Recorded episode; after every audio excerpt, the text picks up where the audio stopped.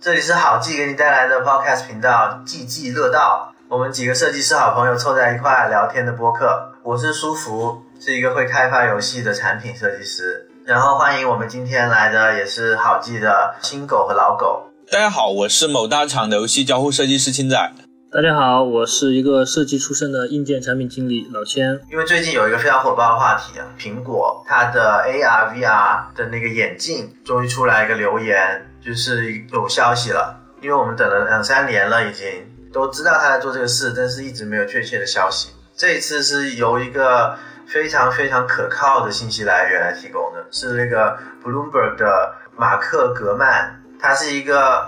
预测苹果的产品的一个大牛，他基本上说了的都会实现，所以这次他一下就说了一大堆苹果眼镜的东西，所以让整个业界都非常的兴奋。你们有听说这个消息吗？有有啊有啊我听说最早好像是今年的那个 W WDC 大会，这个东西就会放出来。我们来看一下这个他说了什么啊？具体他就说这个眼镜是有点类似于那个 Meta Quest Pro，但是区别是它没有手柄，没有那控制器，纯粹依靠那个手势识别和对眼睛的那个定位。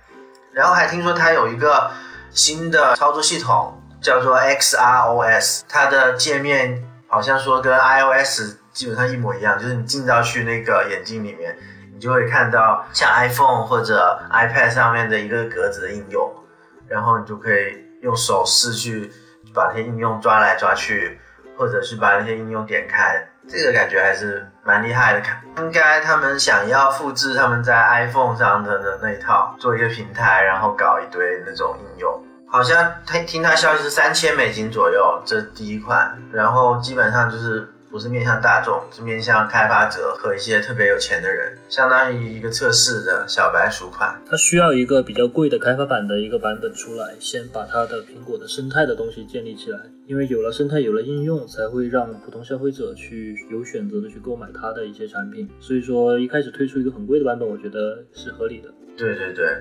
而且我听说它的设计方面跟 AirPods Max 很像，也是金属壳子，然后加上一些玻璃，再有一那种绑带绑头上，然后它还结合了 Apple Watch 上面的那个叫 Digital Crown，就是那个表冠，结合到这个眼镜上，通过旋转那个表冠来切换 AR 和 VR 的模式。感觉是好看的，但我不知道为什么他们选择了那种表冠的方式，而没有选择就是比较经典的，像 iPhone 上的那个静音按钮那种，它一下那种按钮，我觉得那个可能会更好。这个我觉得从交互的角度来看，开关的模式东西的话，可能不清楚到底就是我要调到什么节奏，它以后是不是还有别的功能扩展？对，如果它用表冠，我甚至怀疑它这个 AR 到 VR 的切换，对不是像开关一样，就是一和零的切换，而是中间可以有无极调节的。我甚至觉得有可能是这样，才会用到用到表冠这种形式。它这个的另外一个最主要的亮点就是它可能那个手的手势操作是非常好的，因为现阶段的 AR、VR 全部都是需要一个手柄的，就是你戴手上一个手柄才能很好的跟踪你的手和你很好的操作一些东西。但是苹果的这个可能它的手的追踪做应该做得非常好，它才有信心放弃掉整个手柄，只用手。因为我之前用微软的那个 HoloLens，它也是用手的操作，但是那个就非常的不可用吧，就你捏来捏去它都识别不了，是非常难受。其实我之前有看到说苹果有一个专利是关于一个戒指指环，然后当时就有传言说这个戒指它可能是作为头戴式设备的一个操控工具，因为如果说只是通过头戴设备上的摄像头去捕捉你的手势，其实一定程度上我觉得精度上可能会欠缺一点，所以说我在想有可能它还是会在手上会有一个设备之类的东西去搭配它的摄像头来实现比较好的一个精度的一个抓取吧。嗯所以说有可能它不会完完全全是纯的手势，你是说它可能搭了一个搭了一个小指环，，对，嗯，也有可能，有可能。据我所知，就算现在加入了那个 AI 的那个手势识别，也是没有办法特别特别的精细的，很容易就误操作，或者另外一个东西识别成一只手。但其实我觉得，即便是仅仅把那个手柄降级到指环这个程度，对整设备的体验来说，还是一个很大的进步的。对对对，听说它有一堆摄像头，不光是朝外的摄像头，还有在那个设备里面朝里对着你的眼睛的摄像头，来追踪你的眼睛的动向。对，来实现一些，比如说你看哪里就选哪里，在菜单上可以用眼睛来选择的那种操作。对，不过这种东西啊，其实我会比较关心的是误操作的情况，因为这种涉及到眼眼动和摄像头传感的这一套，就因为它没有一个非常确定的确认功能或者是确认的操作，我现在不太确定是苹果会拿出怎样的一套交互方式来面对就没有手柄或者是纯手势和眼球的这个交互。确实，因为关注苹果这么多年，我们其实大概都知道，他们对这个产品体验的那个要求是比其他的一些巨头是要高一点。就是它能让面试的那个产品，它肯定把体验的一些东西都打磨的比较好。大佬说他们在今年上半年就要把这个推出的时候，我也是觉得怎么这么快？我另一个很期待的就是它的内容，因为苹果你们知道整个号召力非常强。你看那个 Meta 和比如说像字节跳动做的 Pico 那些 VR 和 AR 的东西，其实比较鸡肋的地方就是他们没有那个内容支撑。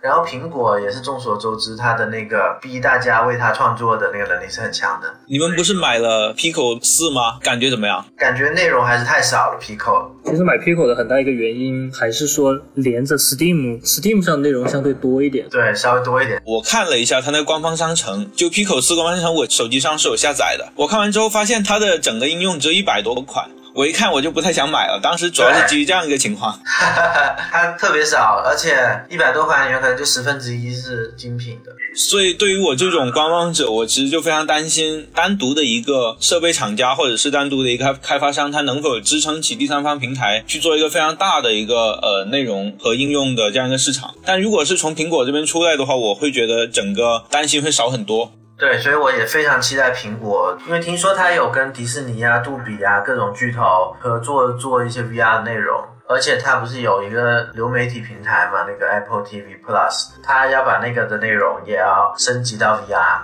然后它还有一些体育相关的内容，就是看苹果怎么把这个 AR VR 的内容给做起来，这个也是可以让我们关注的一个点。我觉得内容其实不用担心，因为像他之前做他的那个 Apple 的 Arcade 嘛，就做他自己的游戏，其实他有很多资源其实可以投在那边，但是他自己的 Arcade 里面，他的游戏精品的占比其实都是蛮高的。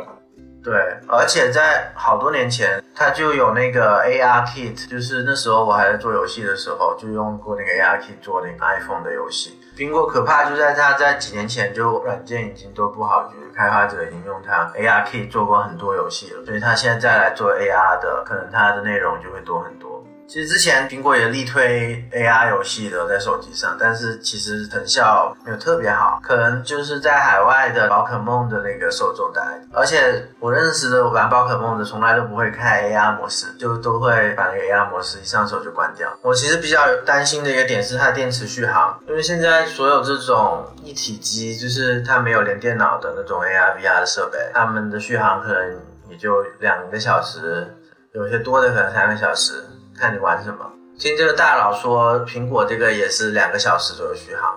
这种续航的时间也是考虑到我们头戴的这个设备它本身的重量的原因。如果戴得太久的话，你玩起来其实很累，所以